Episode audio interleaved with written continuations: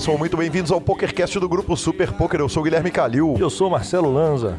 E professor Marcelo Lanza. Vamos começar com aquela nossa tradicional introdução explicando para a turma como é que faz para ouvir um podcast. O jeito ideal, você pode ouvir o podcast pelo YouTube.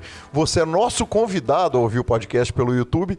E alguém no nosso grupo de WhatsApp falou o seguinte: eu estou esperando o dia que o Calil vai falar. Curta o nosso canal, ative as notificações e dê like no vídeo. Então, Fernando, tá aí, tá dito, velho. Curta o canal, clica ali, dá o likezinho no vídeo, indique para os seus amigos. Mas o jeito ideal, se você for ouvir o PokerCast pelo jeito certo, é Google Podcasts no seu Android, no iPhone.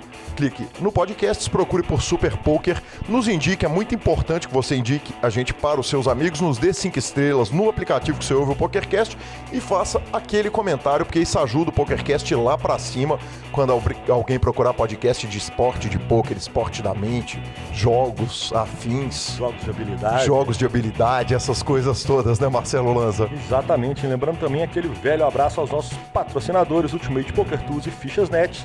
Perguntas, participações, sugestões, promoções, comentários em geral, só mandar no e-mail pokercast.gruposuperpoker.com.br. A gente sabe que vocês não gostam de e-mail, nem nós. é também nas redes sociais, procurar na hashtag SuperPokerCast ou mandar aquele velho WhatsApp 31 975 189609. Exatamente, Marcelo Lanza. O nosso entrevistado de hoje é o fantástico Vitor Brasil. Foi meu colega de Forbet. É um cara de uma inteligência extraordinária. Falamos de tudo. Falamos de Poker Villa, falamos de Forbet, falamos de aposta esportiva, é, falamos da vida de jogador. Falamos, cara, foi sensacional. Daqui a pouco vocês estão com aí a primeira parte da entrevista do mito do fenômeno Vitor Brasil. Lembrando que para frente ainda temos duas partes de Victor Marques e temos mais uma parte do Danilo, o Poker Mind Coach, e muita coisa boa vindo por aí, Lanzinha. E também eu queria agradecer a belíssima repercussão do Fosteira, que nós encerramos no último programa. Entrevista sensacional, muitos comentários, a galera gostou demais, aquela franqueza, aquela sinceridade de só Foster faz para você, né, senhor? Cara, inacreditável, né? A gente teve, entre outras coisas, gente chegando e falando que era exatamente daquilo que eles estavam precisando, que era aquilo que eles queriam ouvir. E, cara, o Fosteira é, é, inacreditável, né? O formato podcast tem esse negócio. É, os caras podem tratar com honestidade extraordinária é, qualquer assunto, né? Porque quem ouve é o fã hardcore de poker. É aquele cara que tem o poker na veia mesmo. Então, não, não, é, é, completamente sem censura. É impressionante como é que o formato, né? E, e a gente consegue abrir o coração dessas grandes mentes do poker, né, Lanzinha? É um negócio que muito me alegra, cara. Exatamente. O senhor é um belo entrevistador também, senhor. O senhor arranca a verdade da turminha. muito obrigado, Marcelo Lanza. E tem Masterminds chegando, né? Exatamente, senhor. Do dia 22 ao dia 30 de outubro, agora no H2 Curitiba, aquele clube lindo Masterminds, filho. Exatamente. Para quem quiser todas as informações a respeito do Masterminds, tá tudo lá no site. O site é mastermindspoker.com br Cara, vai ter, entre outras coisas, tem um torneio que é especial, né, Lanza? Torneio da família. Aí sim, né, cara? Se tem uma família que pode falar em torneios da família, é o senhor, né? Alguém lá em casa tem que ganhar dinheiro com o jogo, filho. Exatamente. Aqui nós estamos tentando ganhar com podcast. Exatamente, né? Quem, quem, sabe joga, quem não sabe fala. Tem também main event de 300 mil reais garantidos, torneio ladies, high roller de 50 mil reais garantidos, o próprio torneio da família, tem o Super 30 5K Masterminds e para não deixar a gente de fora, né, Lanzinha, que se tivesse em Curitiba seria o que a gente ia engatar, 15K de pot limit Almarra, sensacional. Então, faltam sete dias hoje da gravação. Então, Seis no dia, dias. No dia que vocês estão dias. ouvindo, cinco, cinco dias, dias, exatamente. Uh, lembrando que o Masterminds tem patrocínio do PokerStars, do H2 Club e apoio de mídia nosso do grupo Super Poker, Lanza. Exatamente, a galera já pode sair direto do BSOP para as terras de Curitiba, pintar aquele frio bolado e aquela cidade linda e engatar no Mastermind, senhor. Aliás, o senhor teve em Curitiba, né, esses dias? Eu tive em Curitiba segunda-feira, fui lá, passei rapidinho pela cidade, fiquei lá aproximadamente seis horas, mas é sempre bom, uma cidade linda, eu adoro Curitiba. Bacana demais. É, a gente lembra que o H2 Clube de Curitiba fica na rua Martim Afonso, número 700, no bairro São Francisco, na capital do Paraná. E falando em H2 Clube, nada parece detê-lo. Nada parece detê-los, né? H2 chega em Campinas com um cronograma violentíssimo a partir do dia 14 de novembro, às 8 horas da noite. O interior com cara de capital recebe um torneio gigantesco, né, Lanza? Exatamente. Eles fizeram uma parceria com o Mandala Texas Hold'em, clube que já funcionava desde 2009 e era a principal atração da cidade, senhor. Exatamente. O, poxa, eu lembro do Mandala lá da pré-história do poker. Os caras já estão criando aquela história. Aliás, o H2 tem muito isso, né? De se juntar com os caras que já têm é, um histórico de pôquer muito grande na cidade. Eles fizeram isso lá no Paraná, é, se juntando ao Geraldo Campelo, fizeram isso junto com o Mandala, a turma lá de Campinas, e quando fizeram parte do LOL lá em Ribeirão Preto também, eles se juntaram com o Bruno, com a turma de lá. E, e fantástico, parabéns ao H2 por mais essa inauguração. E o H2 que planeja abrir mais três clubes em 2019. É, o cronograma de lançamento do Clube de Campinas, High Roller de 50 mil reais garantidos, Bahia de 500 reais, dia 14 de novembro. De 15 a 19, o Main Event, Bahia só de 150 e 200 mil reais garantidos. Tem mais um High Roller de 20k, Omaha de 10k. Então, Lanzinha, torneio para todos os gostos também, né? Todos os gostos e preços, senhor. Exatamente. BSOP Floripa, notícia agora ou notícia depois? Ah, só uma notícia que eu tenho para dar sobre BSOP Floripa. Ah. Só dá os mesmos. É impressionante, né? Nunca teve no tem, ferro. É, tem gente que fala que o jogo é sorte, não né, pode, cara? Não pode, não pode. Tá louco. Não pode abrir. Ah, começou o BSOP, mesa final Garrido. Ah, pô, Caio Rei cravou torneio. Caio Rei, Ca, é Caio Rei cravou torneio. Ale Mantovani, meditação é doping, lá tá lá puxando troféu. Velho, não tem variância. Eu nunca vi isso na vida. É impressionante, cara. Impressionante, sensacional. Vamos deixar pra semana que vem? Torneio do Costão do Santinho, a gente faz aquele resumão, como também faremos com a WSOP Europa, porque o que aconteceu é o seguinte, a gente anunciou que a WSOP Europa ia começar no dia do lançamento do programa, na terça passada ele foi lançado, mas até então só teve Colossos. Então, hoje está começando, hoje, no domingo que nós estamos gravando, está começando o primeiro torneio que não é Colossos. Boa sorte para a Brasileirada que resolver enfrentar o field europeu, Lanzinha. Apesar que teremos belas opções essa semana por aqui, né? Mas, enfim. É... Então, semana que vem daremos resumo de BSOP, resumo de WSOP. Então, essa semana ainda vamos falar do calendário do US Poker Open, que foi anunciado para fevereiro do ano que vem, é isso? Exatamente, Lanza. É um daqueles torneios majors é, do área junto com o Poker Go. E os caras anunciaram, então, as retas de torneio para 2019. É, a série, que, o, o Lanza, que coroa todo ano um campeão. É, esse campeão esse ano vai ganhar de bônus nada menos do que 100 mil doletas, prêmio colocado pela Poker Central em adição ao troféu maravilhoso do US Poker Open. É, o torneio ter, vai ter 10 eventos, o main event é de 100 mil dólares e vão ter Lanzinha, dois eventos short deck para a turma degenerada poder rasgar o jogo barato também, pelo jeito, né? É, Todos eles vão ser bem baratinhos. É, né? exatamente. Esses eventos, esses eventos do área, junto com a Poker Go, sempre são os eventos que machucam. Ano passado, o grande campeão foi ele, o monstro Stephen Chidwick. Ele fez duas mesas finais. Ele ganhou dois torneios de 25 mil dólares, back-to-back, um seguido do outro. E terminou em segundo lugar para o David Peters, é, em outro evento de 25 mil dólares. E a gente vai dar uma geral aqui, vamos dar uma passadinha, Lanza, muito superficial no, nos torneios. O que vai rolar lá é o seguinte: são quatro torneios de 10 mil dólares, de Holden, é, Short Deck e Omaha. Uh, depois tem quatro torneios de 25 mil dólares, também Short Deck, No Limit Holden, Pot Limit Omaha. E depois tem um 50k de No Limit Holding e no dia 22 de fevereiro de 2019, 100 mil dólares No Limit Holding Main Event. Aí sim. Que fenômeno. Que fenômeno. Que fenômeno. Que Falare... Aliás, falaremos também a mesma coisa, né, cara? Vão chegar os mesmos, vão ser os mesmos caras que vão cravar, os mesmos caras que vão puxar. Os mesmos caras que vão ter dinheiro para dar o Bahia de 100 mil dólares.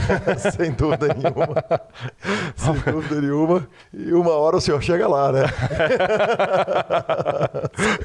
Deve ser. Uma hora deu chegar lá. Quem dá o Bahia antes de 100 mil dólares? O senhor ou a Gabriela Belisário? Entre nós dois? É. Ela, certamente. Certamente. certamente. A gente fica com uma rápida palavra dos nossos queridos patrocinadores e vamos para a nossa entrevista com ele, o sensacional Vitor Brasil. Olá, eu sou Gabriela Belisário, primeira campeã do BSOP, e estou aqui para convidar você para conhecer a nova ferramenta de informações e estatísticas para os jogadores de poker, o Ultimate Poker Tools. Você ainda usa Excel para ver seu desempenho? Pare com isso. Ultimate Poker Tools importa automaticamente suas mãos e permite que você controle o seu bankroll live, online, estabeleça metas e tenha em mãos todas as suas estatísticas. Para conhecer a ferramenta, crie sua conta em ultimatepokertools.com.br e aproveite o primeiro mês gratuito. E atenção, diretores de time de poker! O Ultimate Poker Tools permite que você tenha controle total consolidado dos seus jogadores. Ultimate Poker Tools, a plataforma única para gestão e desempenho de jogadores e times de poker. O Fichasnet é o seu parceiro para compra e venda de fichas dos principais sites de poker online. Contrate o Fichasnet pelo WhatsApp 062 98130 6680 e negocie suas fichas com a melhor cotação do mercado. O Fichasnet trabalha com créditos do PokerStars, PariPoker, 888, Brasil Poker Live, PP Poker e EcoPace. Chame o Fichasnet, avise que chegou até eles pelo PokerCast e participe de promoções super especiais para os nossos ouvintes. E repetindo, o WhatsApp do Fichasnet é 062 9 8130 6680. O número está na descrição de nossos programas. Fichasnet, confiança e melhor preço para suas fichas.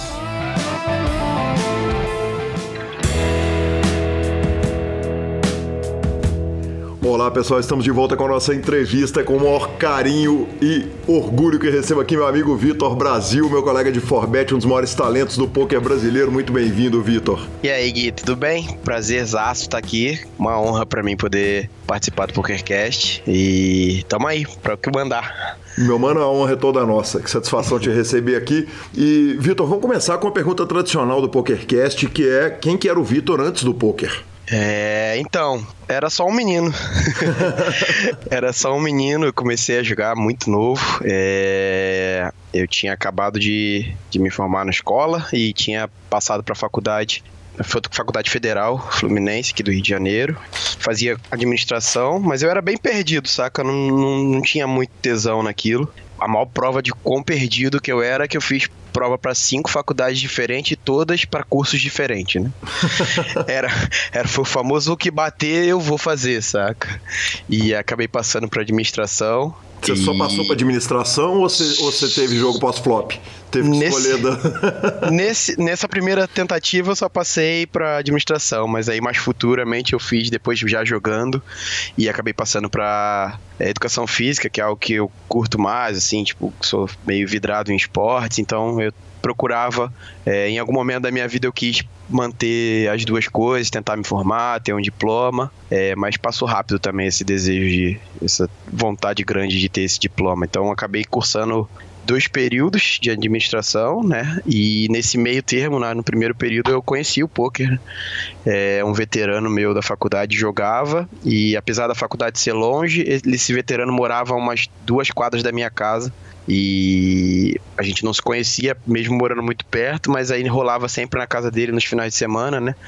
É, porque ele morava em República e eu também fui morar mais perto da faculdade, mas quando a gente voltava para casa, tinha todo final de semana aquele joguinho de 5, 10 centavos que entrava todo mundo com 2 reais e era uma emoção danada e ali aquilo ali foi mudando a minha vida, né? Eu tive muito, muito prazer em começar e eu sempre tive um desejo muito grande de, de ser um, um esportista, de ter uma carreira. É, nunca tive talento para nada, mas eu sempre soube é, jogar todos os jogos, todos os esportes possíveis, vôlei, basquete, futebol, que é o que eu mais gostava.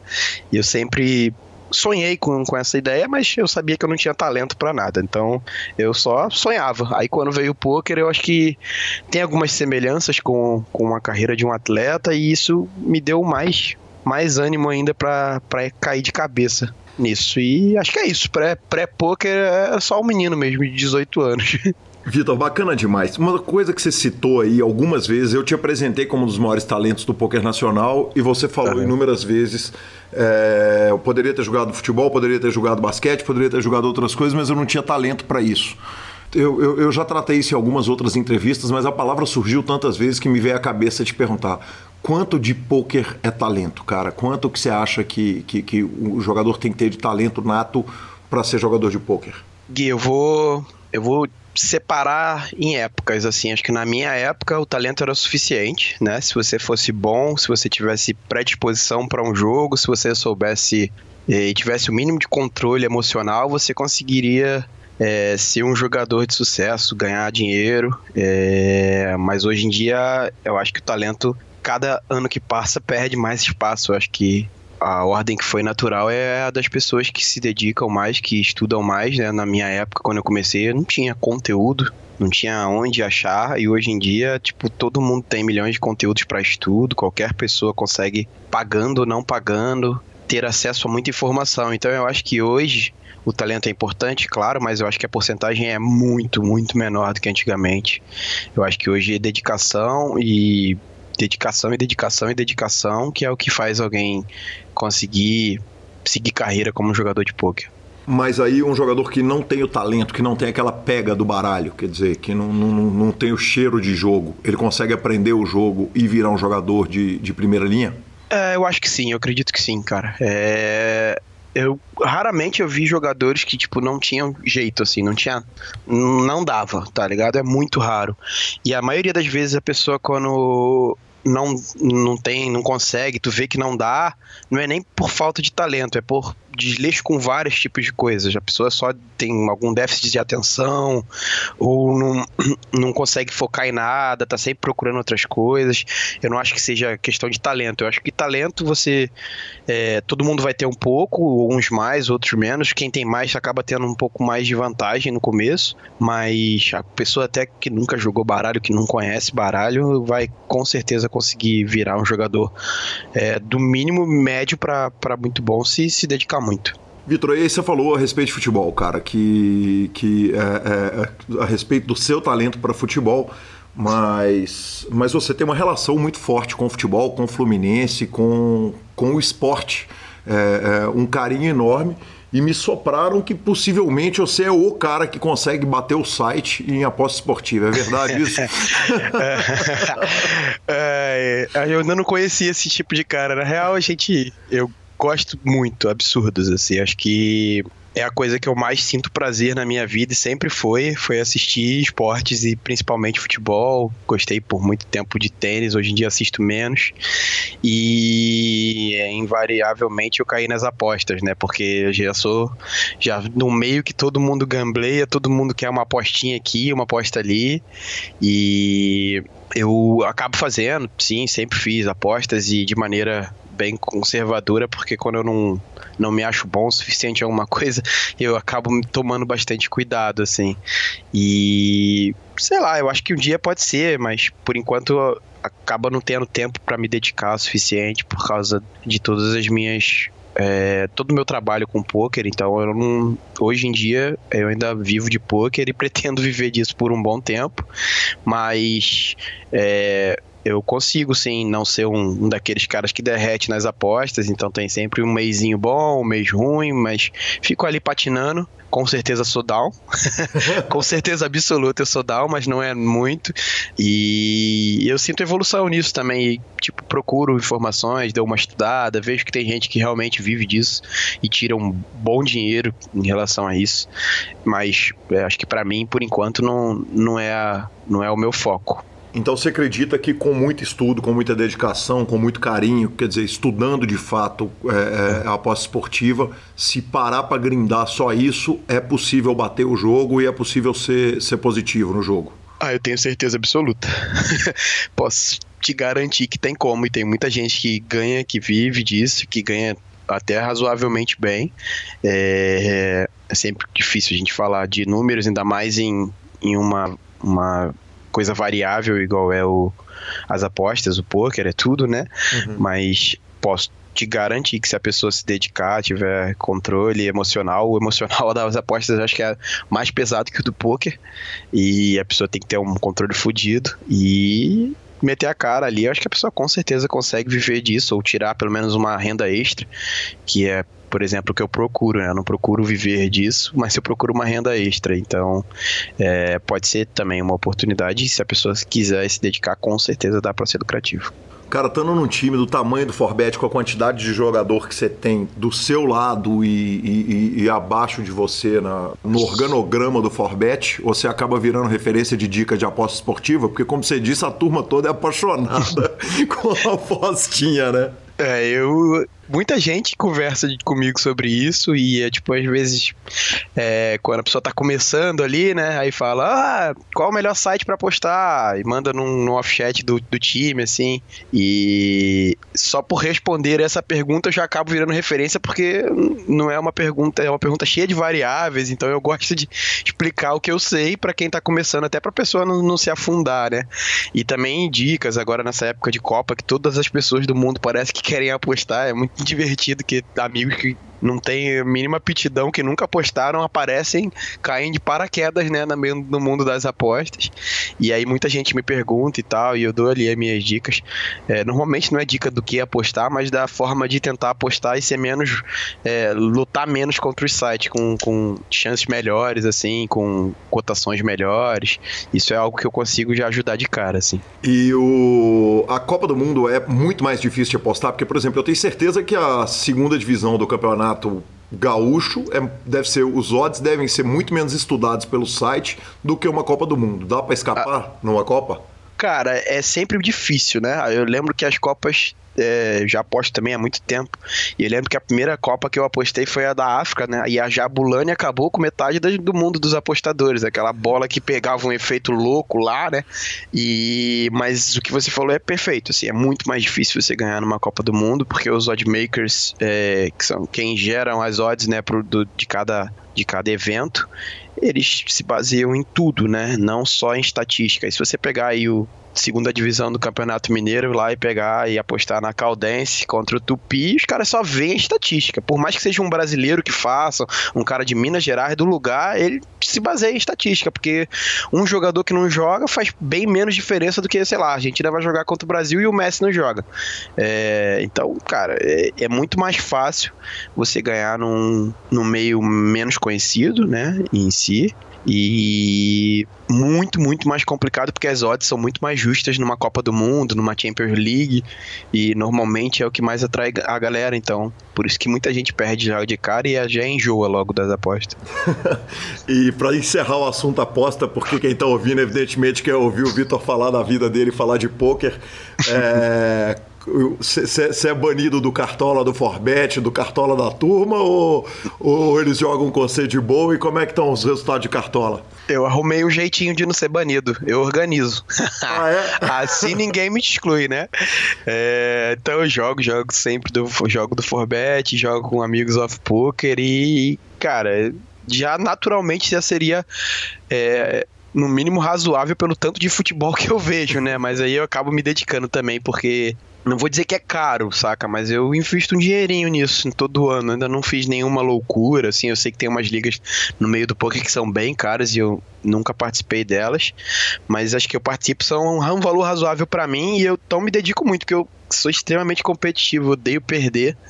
E perder no meio do esporte, então, é algo que machuca muito, assim, para mim, porque, pô, eu tenho certeza que eu vejo muito mais tenho muito mais informação que a grande maioria. Então, tá ótimo. Meu ano do Cartola já tá praticamente pago. Tem uma ou duas ligas só que eu já não tô no mínimo break-even. É, eu participo de mais cinco ali, que dessas pagas, assim, né, apostadas com os amigos. E tá ótimo. Pra mim tá uma pena que já acaba, mas Tá ótimo. a forra tá indo embora.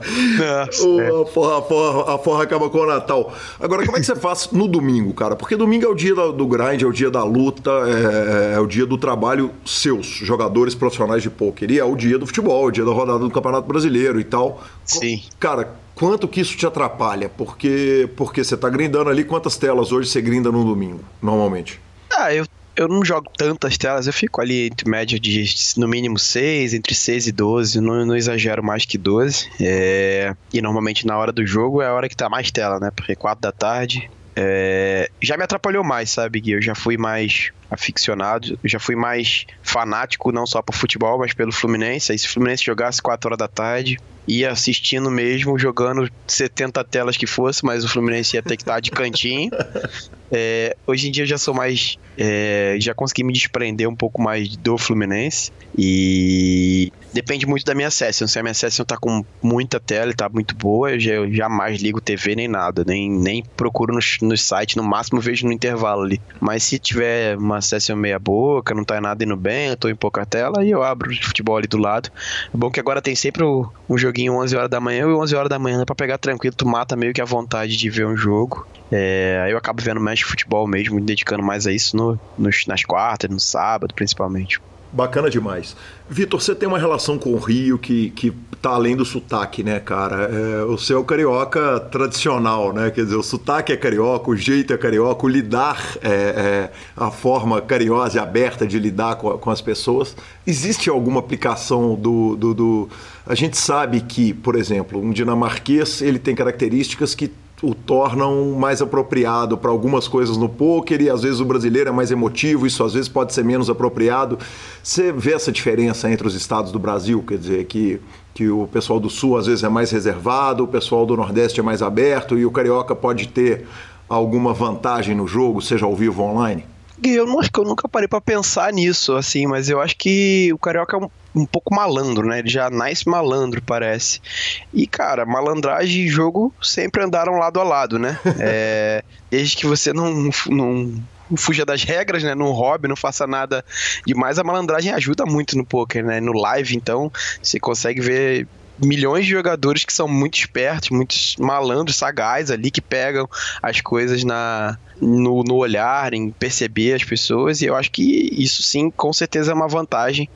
É, uma coisa que eu gosto muito sempre de quando eu tô jogando poker ao vivo, principalmente, é conversar na mesa, tentar até para ficar mais divertido, mas também você consegue às vezes tirar informações que podem lhe ser usadas ali na frente, né? Você, pô, pode perceber, não, a pessoa tá jogando o torneio da vida aqui, esse cara talvez seja melhor para blefar, pô, o cara tá jogando torneio aqui de boa, tem dinheiro pra caramba, não liga pro dinheiro dessa premiação, pô, não é um cara que eu vou tentar blefar ou apertar numa bolha nem nada.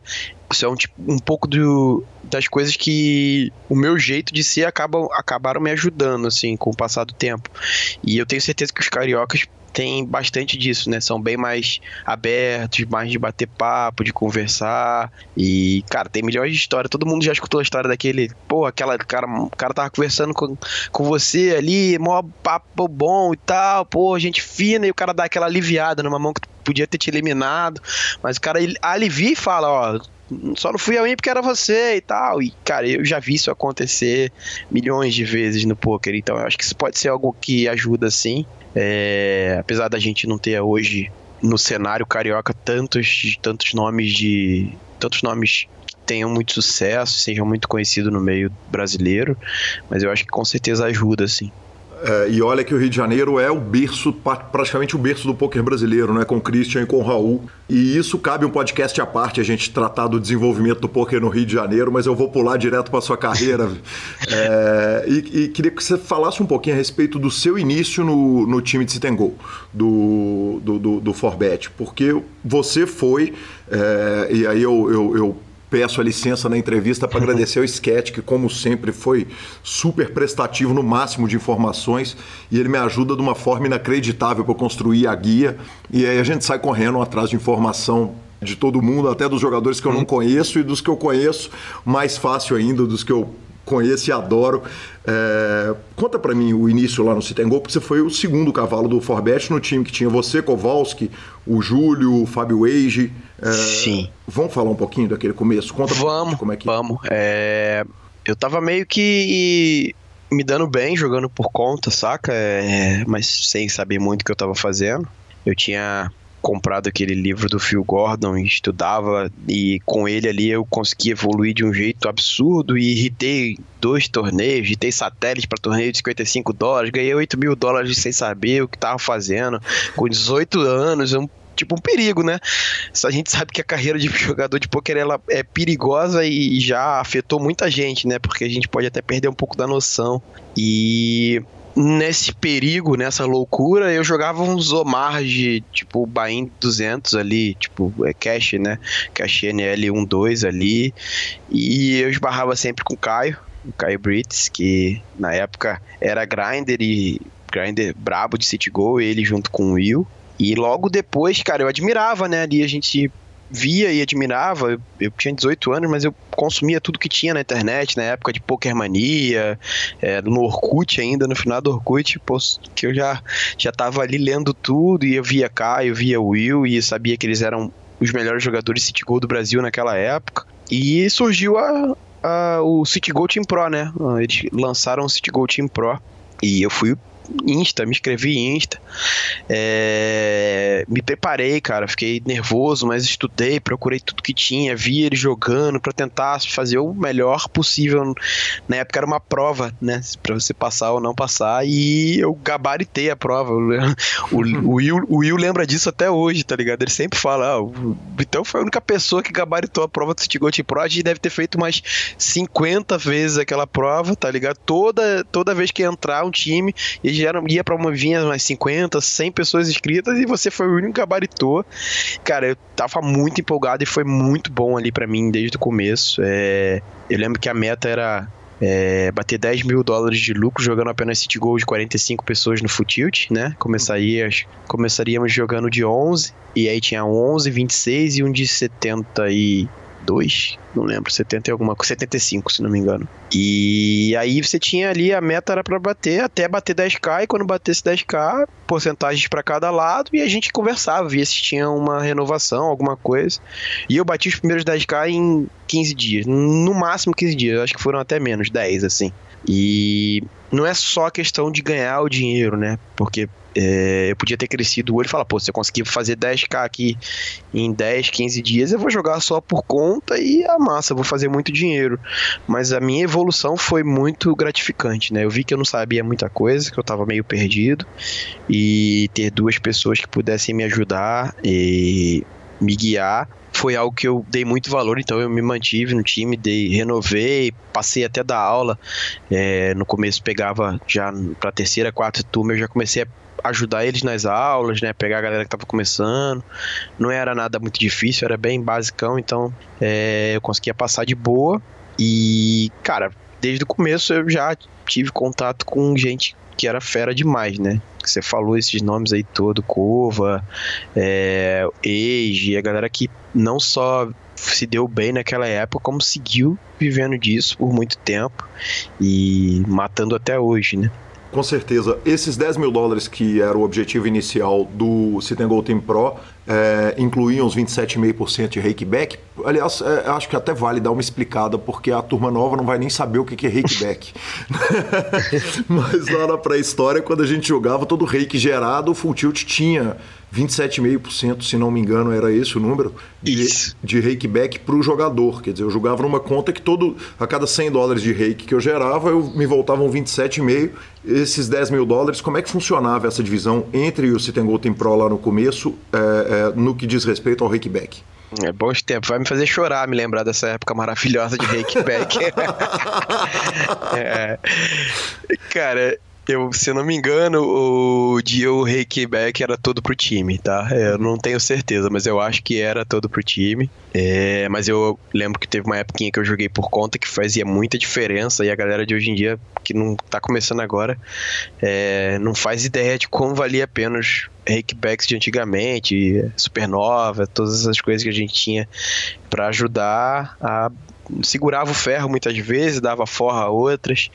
E eu tenho quase certeza que era, que era 100% pro time naquela época. Mas é, a gente jogava barato, né? Não gerava tanto dinheiro assim. Pô, em 10 dias eu não gerei nada de rakeback, por exemplo. Você acha que o, o, o rakeback ele faz mal para a economia do poker, que ele atrai muito profissional e, e ele dificulta o field? Ou você acha que o field hoje já está difícil de forma que se tivesse algum formato, você acha que é viável o sistema de rakeback hoje? ou que ele detonaria ainda mais uma economia que está difícil? Ah, eu acho que acaba detonando, sabe? E a gente é, de cara, quando a gente perde, a gente só reclama, né? Só sente. É, mas eu não consigo acreditar que todos os sites que foram diminuindo, tirando isso, né? Alguns já tiraram 100%, a maioria tem um, ainda algum programa de kickback bem pequeno. Não é possível que eles estejam fazendo isso só pensando em ganhar mais dinheiro, né? Eu acho que esses caras, mais que qualquer um, se preocupam com, com a economia mesmo, com o mercado. Hum. E, cara, é, é muito dinheiro que saía todo, todo mês ali, todo dia, direto só para isso, e é dinheiro que normalmente sai, porque o cara que, que joga só pra, para colher o reiki, ele normalmente vai empatar no jogo ali e vai ganhar fortunas. Naquela época tinha gente que ganhava fortunas com o reiki back. E acho que hoje, do jeito que é de forma menor ali, acaba é, sendo mais justo. E o, quando você entrou para o Citengol Team Pro, você falou que você jogava Omaha, que você entrava nos cash game de Omaha, você jogava um monte de coisa. Você sentiu o engessamento? Porque você entrou com as regras, eu não, não, sei se as regras eram tão claras quanto são hoje, mas quer dizer, a regra era: você tem que jogar nessa conta, só pode jogar Citengol e tal. Você te, te, incomodou de alguma forma você ir jogar só Citengol ou, ou, ou naquele momento seu contato já foi o seguinte: não, estou recebendo aqui uma fonte maravilhosa de informação chuta o Omarra, chuta o Cash, chuta tudo. Ah, não me incomodou em nada, assim, nada.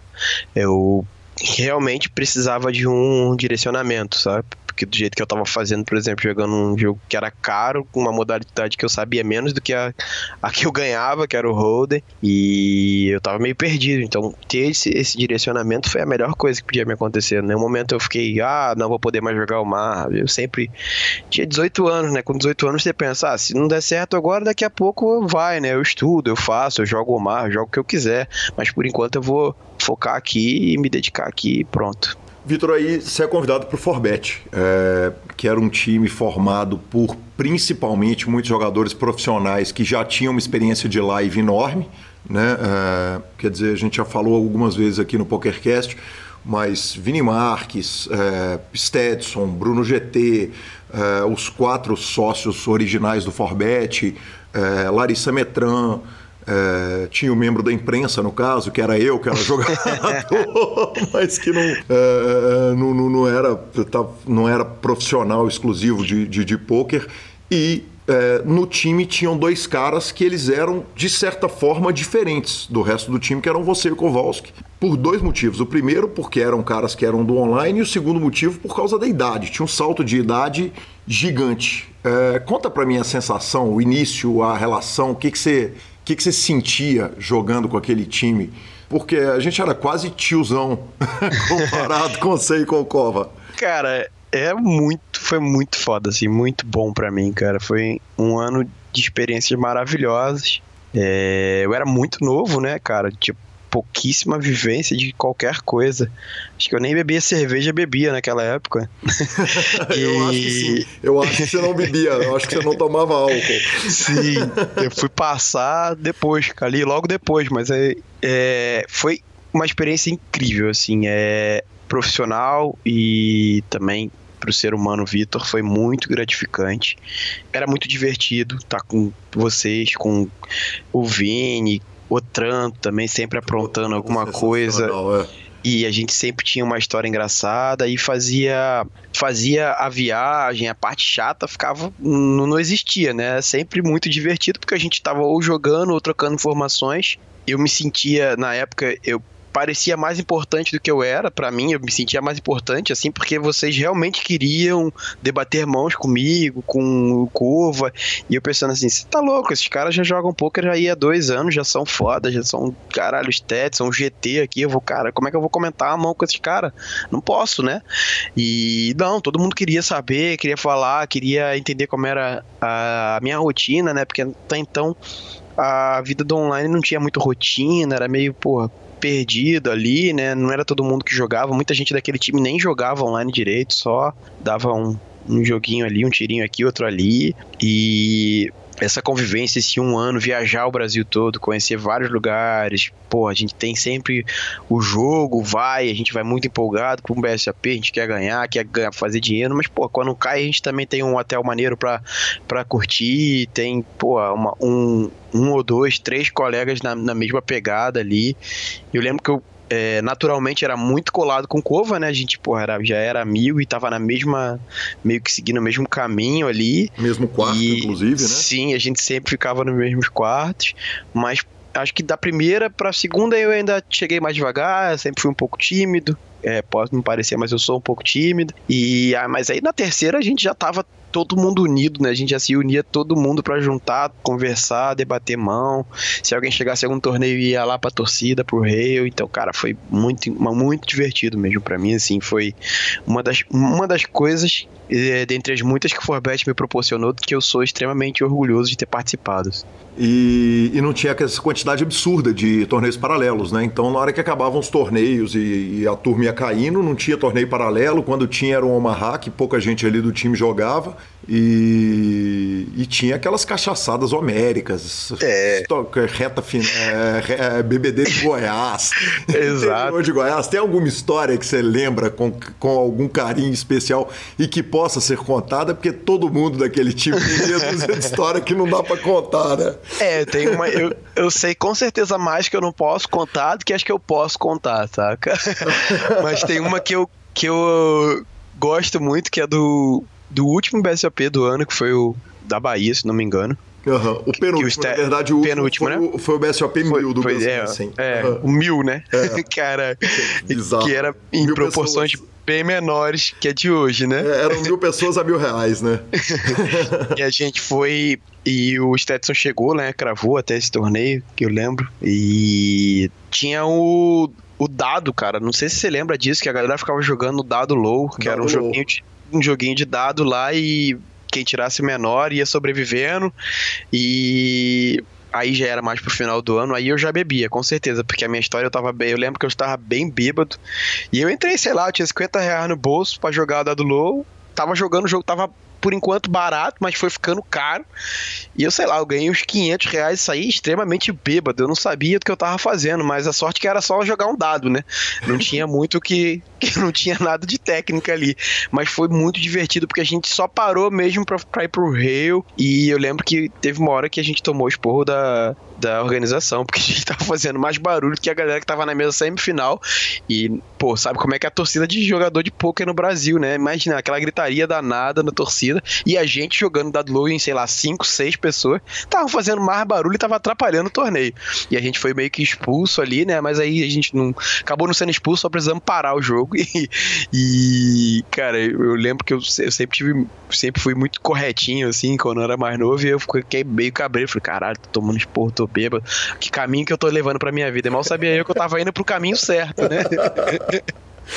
Cara, esse. O Dado Low foi um jogo que nós inventamos. Na verdade, o Pork Spin inventamos bêbado no Rio de Janeiro. É, a gente estava no Rio e falamos, cara, as contas são fedidas, a gente gosta de jogar RES porque a gente não consegue carta alta. Vamos criar um jogo de dado low.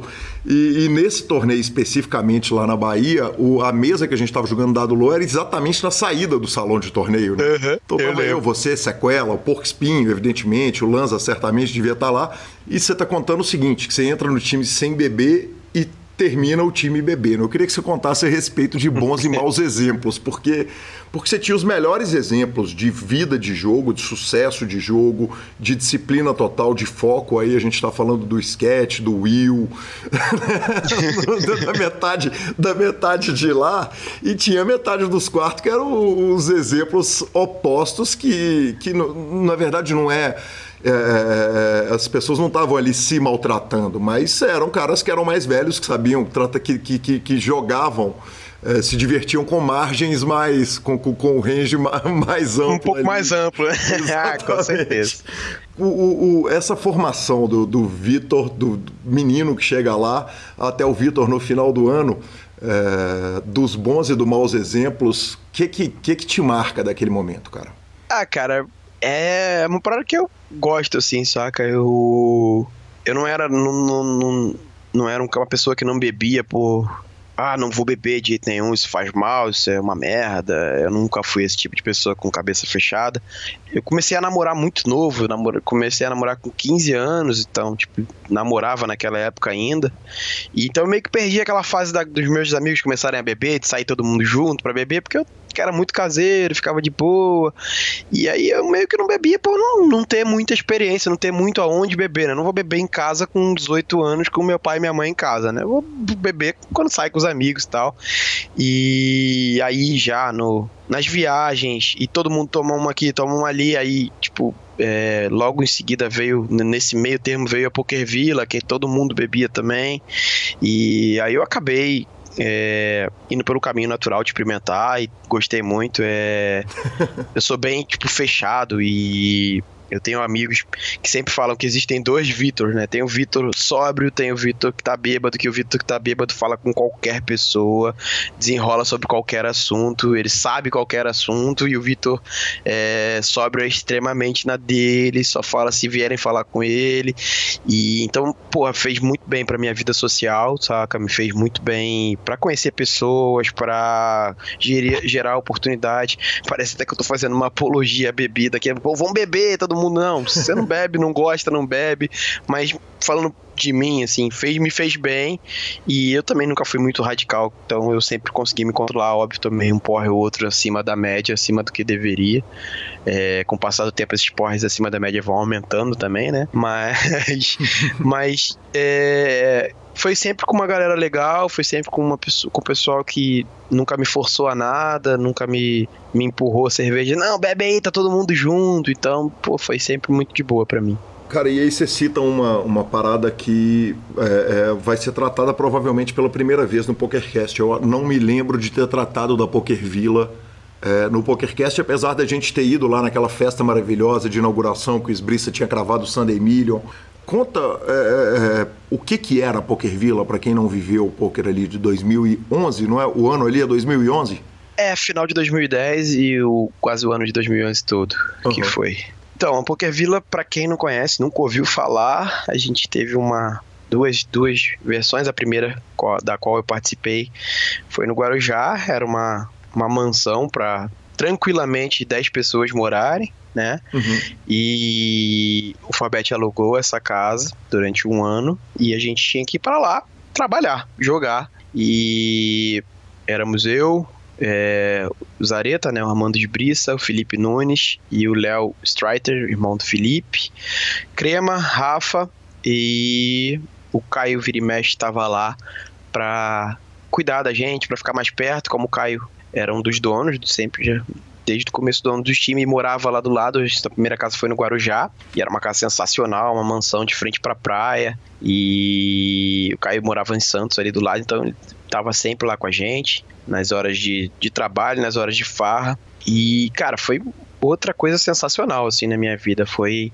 um marco, foi a hora que eu tive que me decidir realmente me profissionalizar, né? A, não gosto de falar esse termo, me profissionalizar, porque parece que, que eu não fazia nada, que eu não era profissional antes disso, mas eu sempre fui muito profissional e tirava dinheiro disso, então eu já me sentia, mas naquele momento eu tive que fazer um. um teve um esforço maior, né? Eu tive que sair de casa. E meus pais, apesar de, de aceitarem eu jogar, sempre tiveram um pouquinho de pé atrás. E naquela época é foda, né? Você sair muito novo de casa e morar numa imagina falar pro teu pai, estou vai sair da casa, vai morar com oito marmanjos, em outro estado, numa mansão. Você, você não tem dinheiro para morar numa mansão, o que que tá acontecendo, assim, tipo, é, é tranquilo da pessoa pensar alguma coisa errada, né? Fala, uhum. porra, sei lá, meu filho tá se prostituindo, porque, cara, pra morar numa mansão dessa, e é, aí, drogas. eu lembro, eu, é, alguma coisa tá fazendo, não é coisa errado, boa, né? né? Exatamente. Eu lembro que gente de cara, eu já conversava muito disso com o Caio, com o Will, né?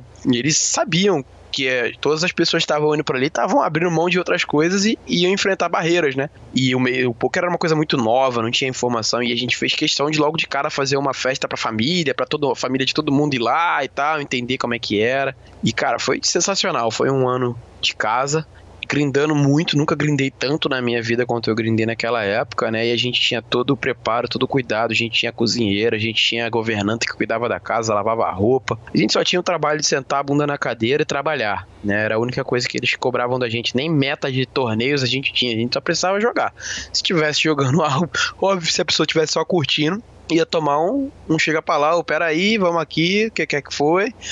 Mas nem, nunca aconteceu, acho que a gente tava sempre numa pegada de trabalho muito boa e a gente conseguiu, pô, ter resultados incríveis. A Arita cravou o Sunday Million, acho que de 7, 6 ou 5 ficaram up, bem up, só dois ficaram down. Um, um dos trouxas, por, inc por incrível que pareça, é esse que vos fala, né? Que ficou down. e como experiência de vida foi fodida. O que eu o que eu aprendi naquela época, aquele um ano ali, eu pô, amadureci, sei lá, uns 5, 6, né? Primeira vez fora de casa, é, conhecendo gente de todos os estados, aprendi sobre coisas que eu nunca tinha ouvido falar, aprendi palavras que eu nunca ouvi falar, conheci pessoas que, porra, mudaram a minha vida, pessoas que são meus irmãos até hoje, saca? Então, profissionalmente, absurdamente foda e como ser humano também foi incrível, assim, foi muito maneiro mesmo. Vitor, Depois acabou, acabou tendo também a segunda Poker Villa, que foi em Floripa. Eu já não fui para essa, mas já aparecia lá direto, né? Para aproveitar mais a parte da farra demandou uma ligada dos, dos donos do time para os seus pais, porque é foda, né, cara? Você virar para um menino, para um pai e falar: Ó, oh, nós vamos pegar seu filho, vamos levar ele para jogar baralho. A, além do fato o seguinte, você não tem dinheiro para morar numa mansão, você está tirando um menino de casa para ir correr atrás de um sonho que não é o sonho de ser jogador de futebol que o é. pai sabe que aquilo é um bilhete de loteria. Demandou alguma conversa, porque até os donos dos time, do time eram muito novos, quer dizer, são todos mais novos que eu, por exemplo, que hoje tem 42 anos de idade. Então, uhum. quer dizer, naquela época eles tinham 30 anos de idade. Como é que um menino de 30 anos liga pro pai do Vitor para falar, demandou esse tipo de coisa ou não? Cara, não demandou, graças a Deus, acho que não precisou. Meus pais eram meio loucos na época, assim, porque eles realmente me deixaram ir. É, eu falo louco brincando, claro. Acho que meu pai e minha mãe sempre confiaram muito em mim, saca? Então eu consegui mostrar para eles, cara, que não era uma, uma loucura o que eu tava fazendo, né? Que eu ia ter é, uma oportunidade que na época e até hoje muita gente daria muito por essa oportunidade e que eu queria muito aquilo, que eu buscava muito e eu sabia que uma evolução ia ser absurda e eles conseguiram entender. Eu acho que eles em nenhum momento ficaram com medo de ser alguma coisa muito ruim, não, por causa da minha, do meu jeito de tratar e de levar as coisas. Pode ser que para alguns dos outros meninos tenha precisado algum contato assim, é, mais é, direto de pai com, com o profissional que vai levar o filho para lá, né? Ia ligar lá o, o Will com seus 20, 25 anos para meu pai, ia ser sensacional. essa é uma reunião que eu adoraria estar presente.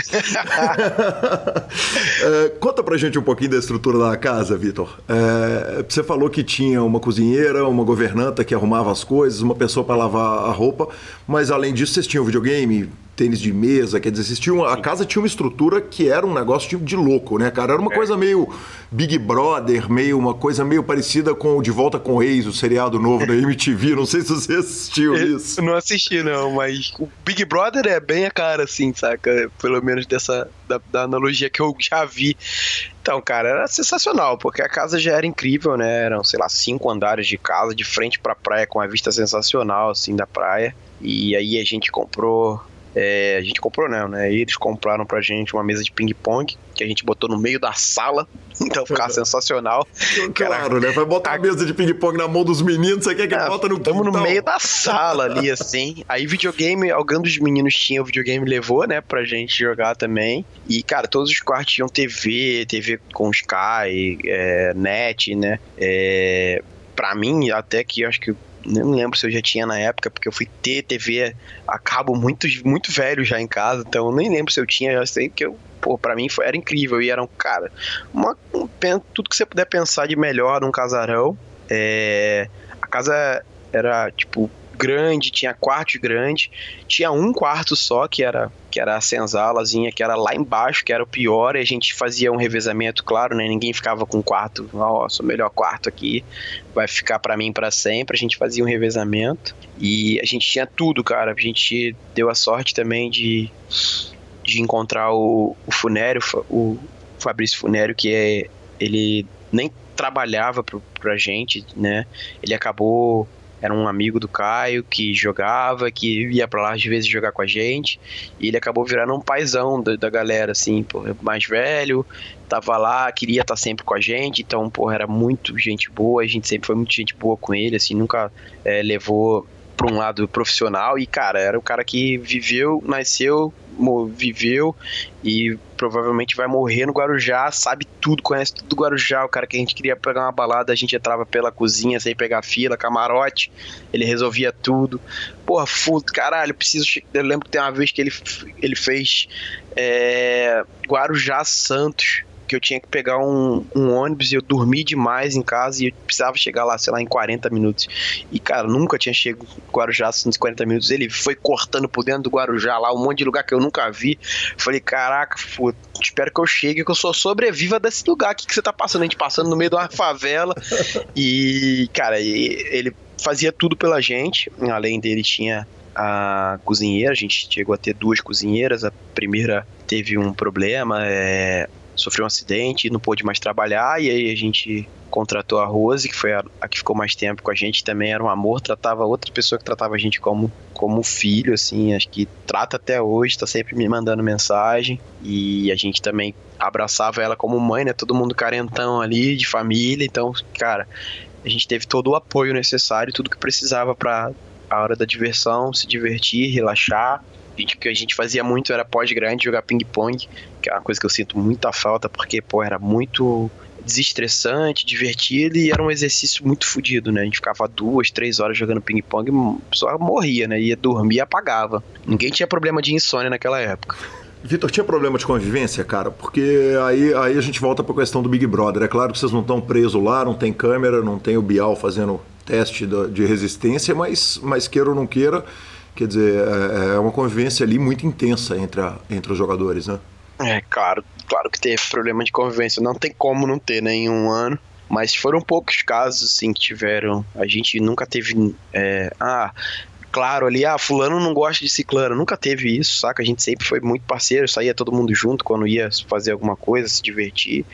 Aí teve pequenos probleminhas, ah, tipo, eu quero o ar 17 você quer o ar no 21. Aí fica, pô, a gente tá jogando no mesmo escritório, né? A gente vai ter que dar um jeito. Ou posso fumar na sacada no break ou não posso fumar na sacada? Aí fumar na sacada entra o cheiro de cigarro para dentro do, do escritório, fica aquele cheiro para quem não fuma horroroso, para quem fuma passa, vai. Aí a gente teve sempre alguns probleminhas pequenos desse tipo e a gente foi ali como homem mesmo resolvendo. Acho que nunca nem precisou que, que Caio, Will, ninguém tivesse que intervir, não. A gente foi sempre muito tranquilo, não teve nada de confusão, de briga uma vez ou outra um se estressava, mas a gente sempre trabalhou desde o começo para ter uma convivência muito boa, né? Imaginar sete pessoas grindando numa mesma sala ali, era uma sala gigantesca, não tinha desconforto.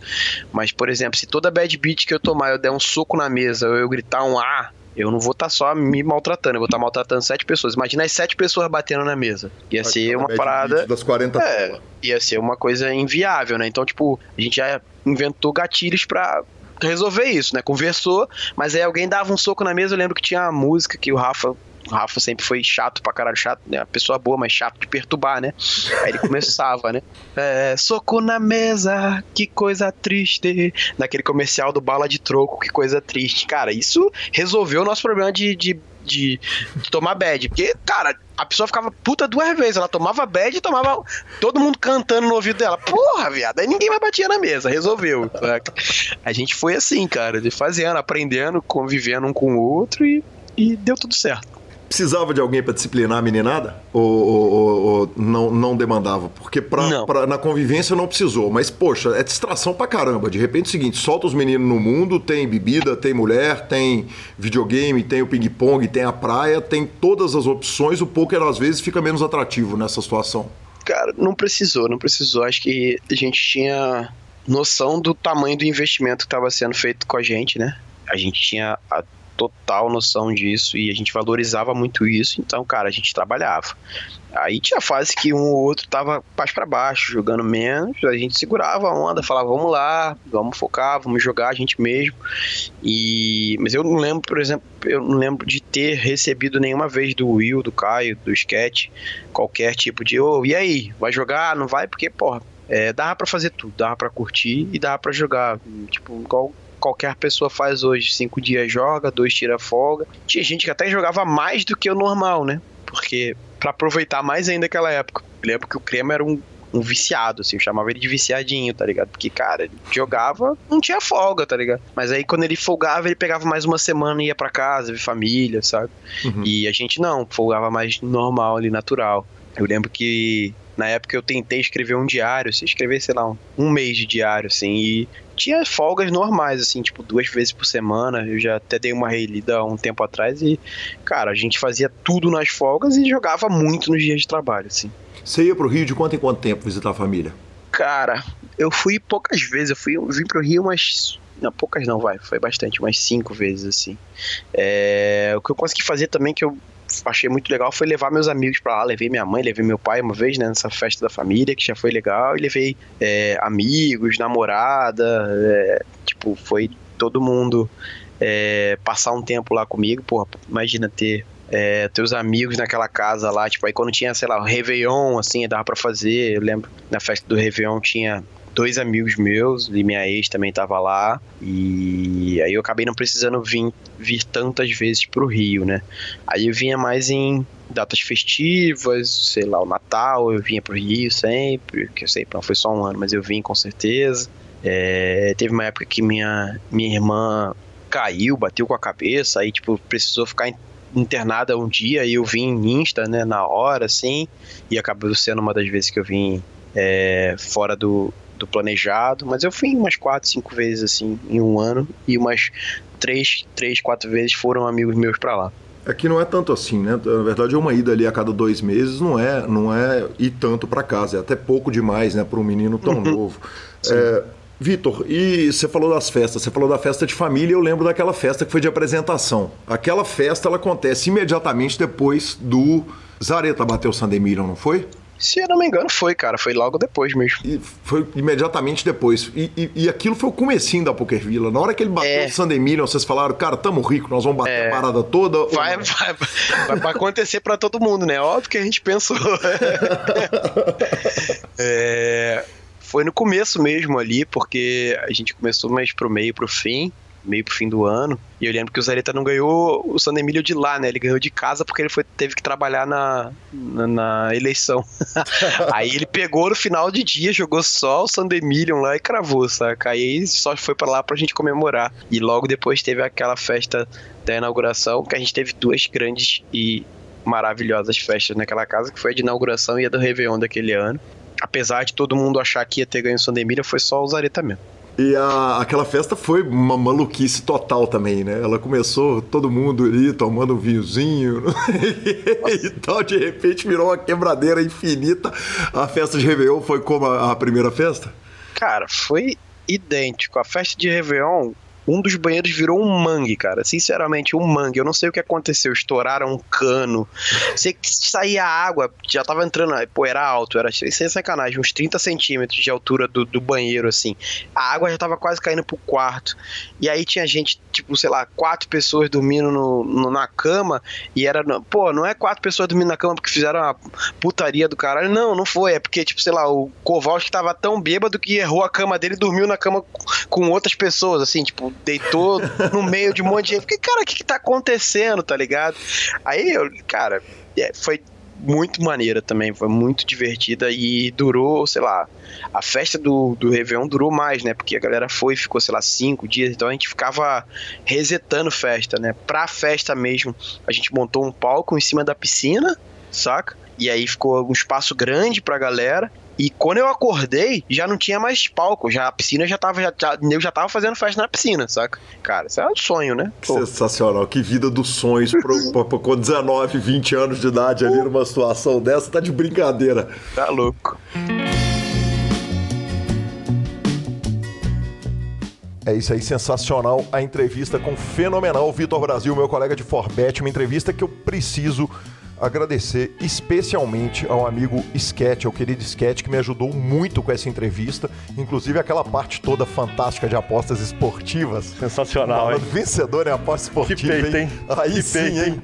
Aí sim. É aquele velho 1% da população. Né? Exatamente. Né? E o, o, o sketch aqui me alertou de tantas coisas, me ajudou a construir essa entrevista para que ela ficasse tão boa. E, Lanzinha, não custa a gente lembrar o seguinte: o anúncio do Ultimate Poker Tools é um anúncio antigo, ele ainda fala em 30 dias de graça, mas na verdade são só 7 dias de graça. Exatamente. Até o Patricão pediu 15 dias, eu consegui arrumar 15 dias para ele lá. O ouvinte do PokerCast que me mandou uma mensagem aqui pedir Eu prometo que eu choro no ombro do Peito nosso. do senhor falar isso no ar, hein? É, eu prometo que eu choro no ombro de Fábio D'Alonso e peço a ele para dar 15 diazinhos para quem é ouvinte do PokerCast. Não prometo que ele vai dar, mas que eu peço, eu prometo. Justo, justo. Ô Lanza, das tweetadas da semana, cara, eu vou ler um tweet que eu é, indico para vocês irem lá no Twitter desse cara, que é o Stephen Sondheimer.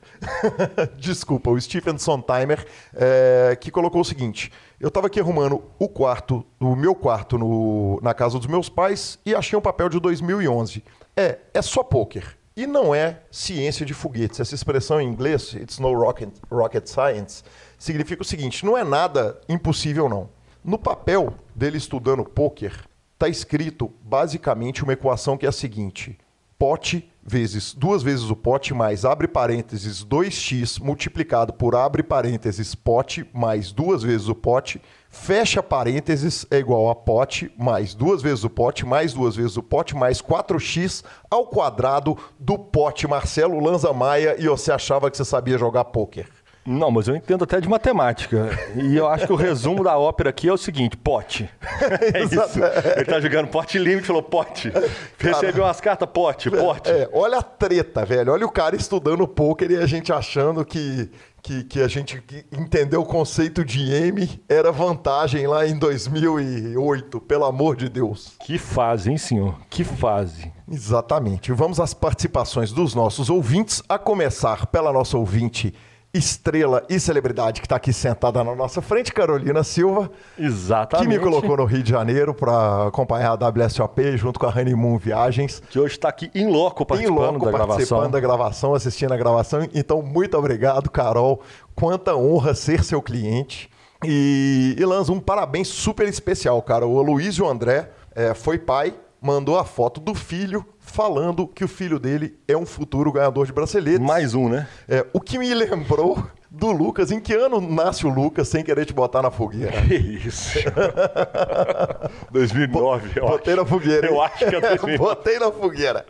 Mas em 2009 aconteceu o seguinte: eu estava no meu escritório, que era ao lado de uma maternidade.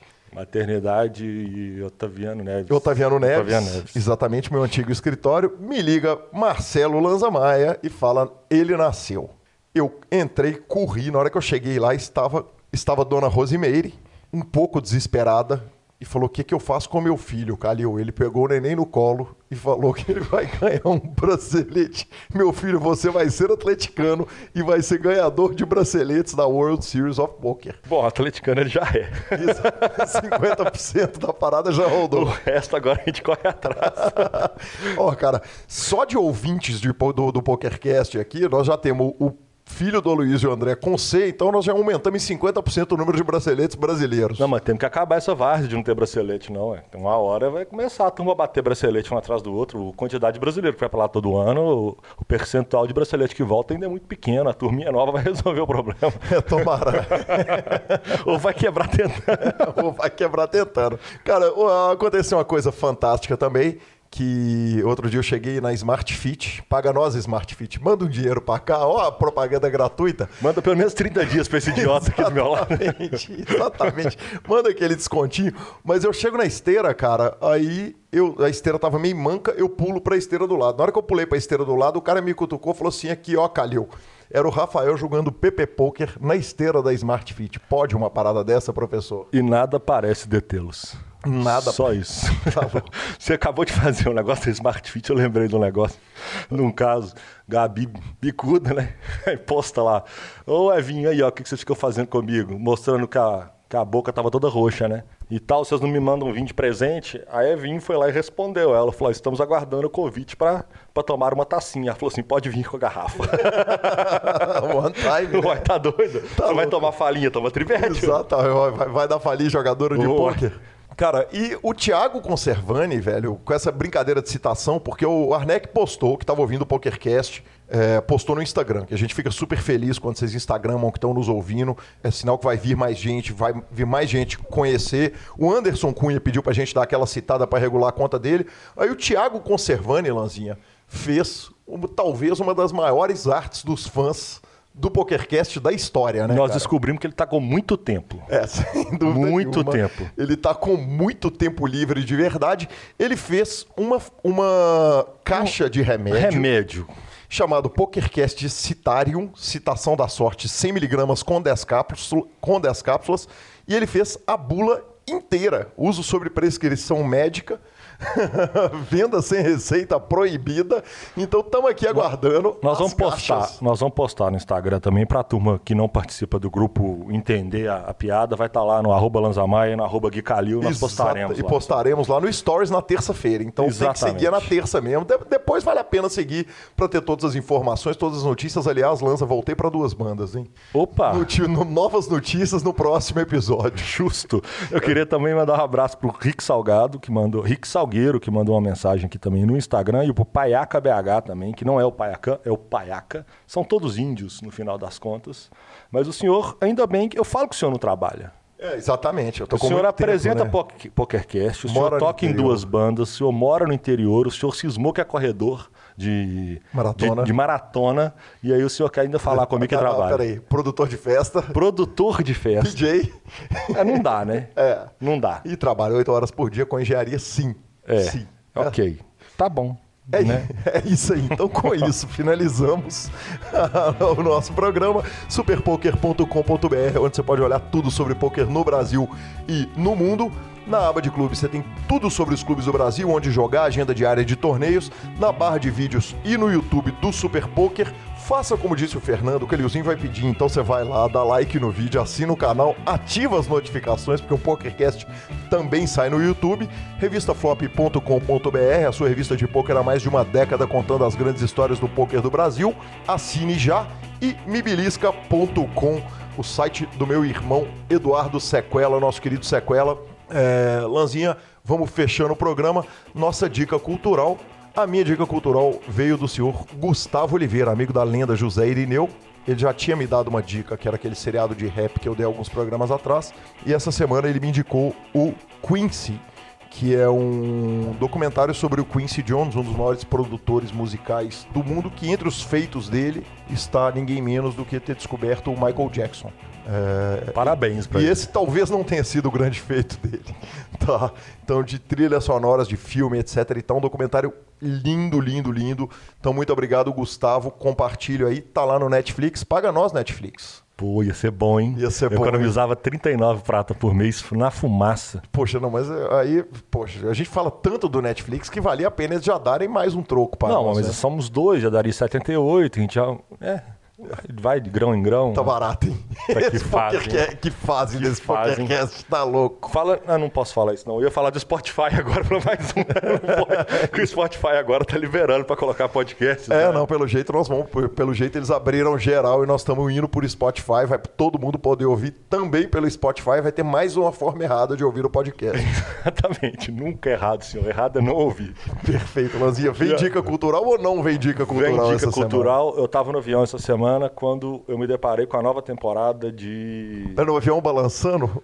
Deu uma chacoalhada Deu- leve. Você lembrou daquela história maravilhosa? Sempre lembro daquela Quem história não maravilhosa. ouviu a história maravilhosa do avião, volte no PokerCast com Gabriela Belisário, em que eu conto o dia que Lanza me agrediu fisicamente e que o avião quase caiu conosco. Com conosco. justiça. Com justiça. Ó, achei que é bom sempre falar isso, né? Porque senão fica parecendo que é uma agressão assim, de graça. É, não, aliás, em 20 anos de amizade, nós raras vezes a gente brincou de dar um peteleco no outro, né? Exato. Foi um soco agressivo. Não, não, foi um, um soco justificadamente agressivo. Gosto de Exatamente. deixar ser bem claro sempre, É ok? verdade, é verdade. Ok, então minha dica cultural é The Big Bang Theory, a série nerd mais sensacional de todos os tempos, de comédia, episódios de apenas 20 minutinhos, a última temporada tá simplesmente sensacional. É mesmo, Lanza, os caras continuam mantendo a fórmula. Cara, eles Simpsonsaram a parada. Eles deram assim. uma caída, acho que na quinta pra sexta, assim, mas essa temporada começou muito bem. Eu, eu vi quatro episódios no avião e eu, os caras não entendiam nada. Eu olhava pra mim, eu tava rachando o melão. E diga-se de passagem, sem legenda, assim, ó. Estava ouvindo no inglês puro, puro inglês. Aí sim, só quem estava no 888 e viu Marcelo Lanza Maia voando no inglês. Sem legenda, porque a opção que tinha era, era aquele aplicativo da Latam Play. Aham. E ele. E você tem que pegar o que tem, né? E aí eu não tinha opção. Ou é dublado, que eu não vejo nada dublado. Só tenho, tenho preconceito, é fato, é meu. ou sem legenda. Eu falei, vamos no pelo. Mas é, foi isso. E deu pra desembolar bem. Entendi 90, 85% eu entendi da, das piadas todas e tal. Foi muito bom, muito bom. Que homem. Torço para que a gente seja convidado para narrar mais um torneio internacional para ver o senhor desembolando aquele inglês maravilhoso que aconteceu no 888 Live. A gente vai encerrando o programa, lembrando que a edição é do mágico Rodolfo Vidal, que transforma a nossa gagueira e nossa voz horrível nessa voz de William Bonner. Muito obrigado e até o próximo. Muito obrigado, moçada, e até o próximo. If you're lying gable, I tell I'm your man. You win some, lose some, it's all the same to me. If legends you play,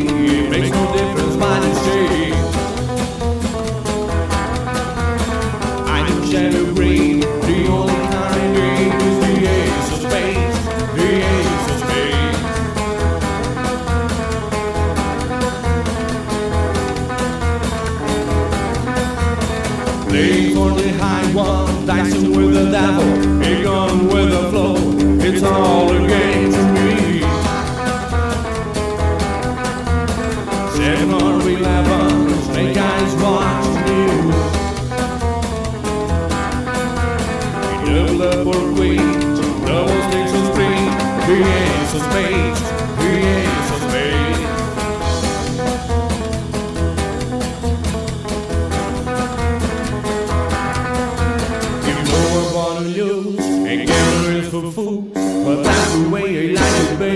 don't want to live